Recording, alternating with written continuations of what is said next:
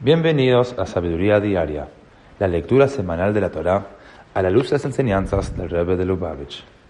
En la segunda lectura de la Parashá de Bayera, aprendemos cómo la bondad y la hospitalidad que practicaba Abraham en Hebrón estaba en total contraste con la maldad y la inhospitalidad de las ciudades cercanas de Sodoma y Gomorra y sus vecinos.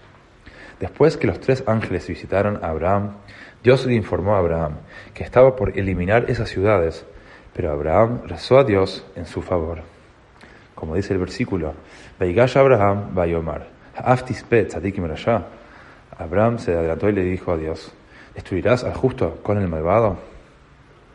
En Ligutés Hijo, tomo 10, el Rebbe nos enseña que cuando Abraham vio que los ángeles ya se estaban dirigiendo a Sodoma para destruirla, se dio cuenta que tenía que ir contra su carácter naturalmente bondadoso y que no podía andar con rodeos.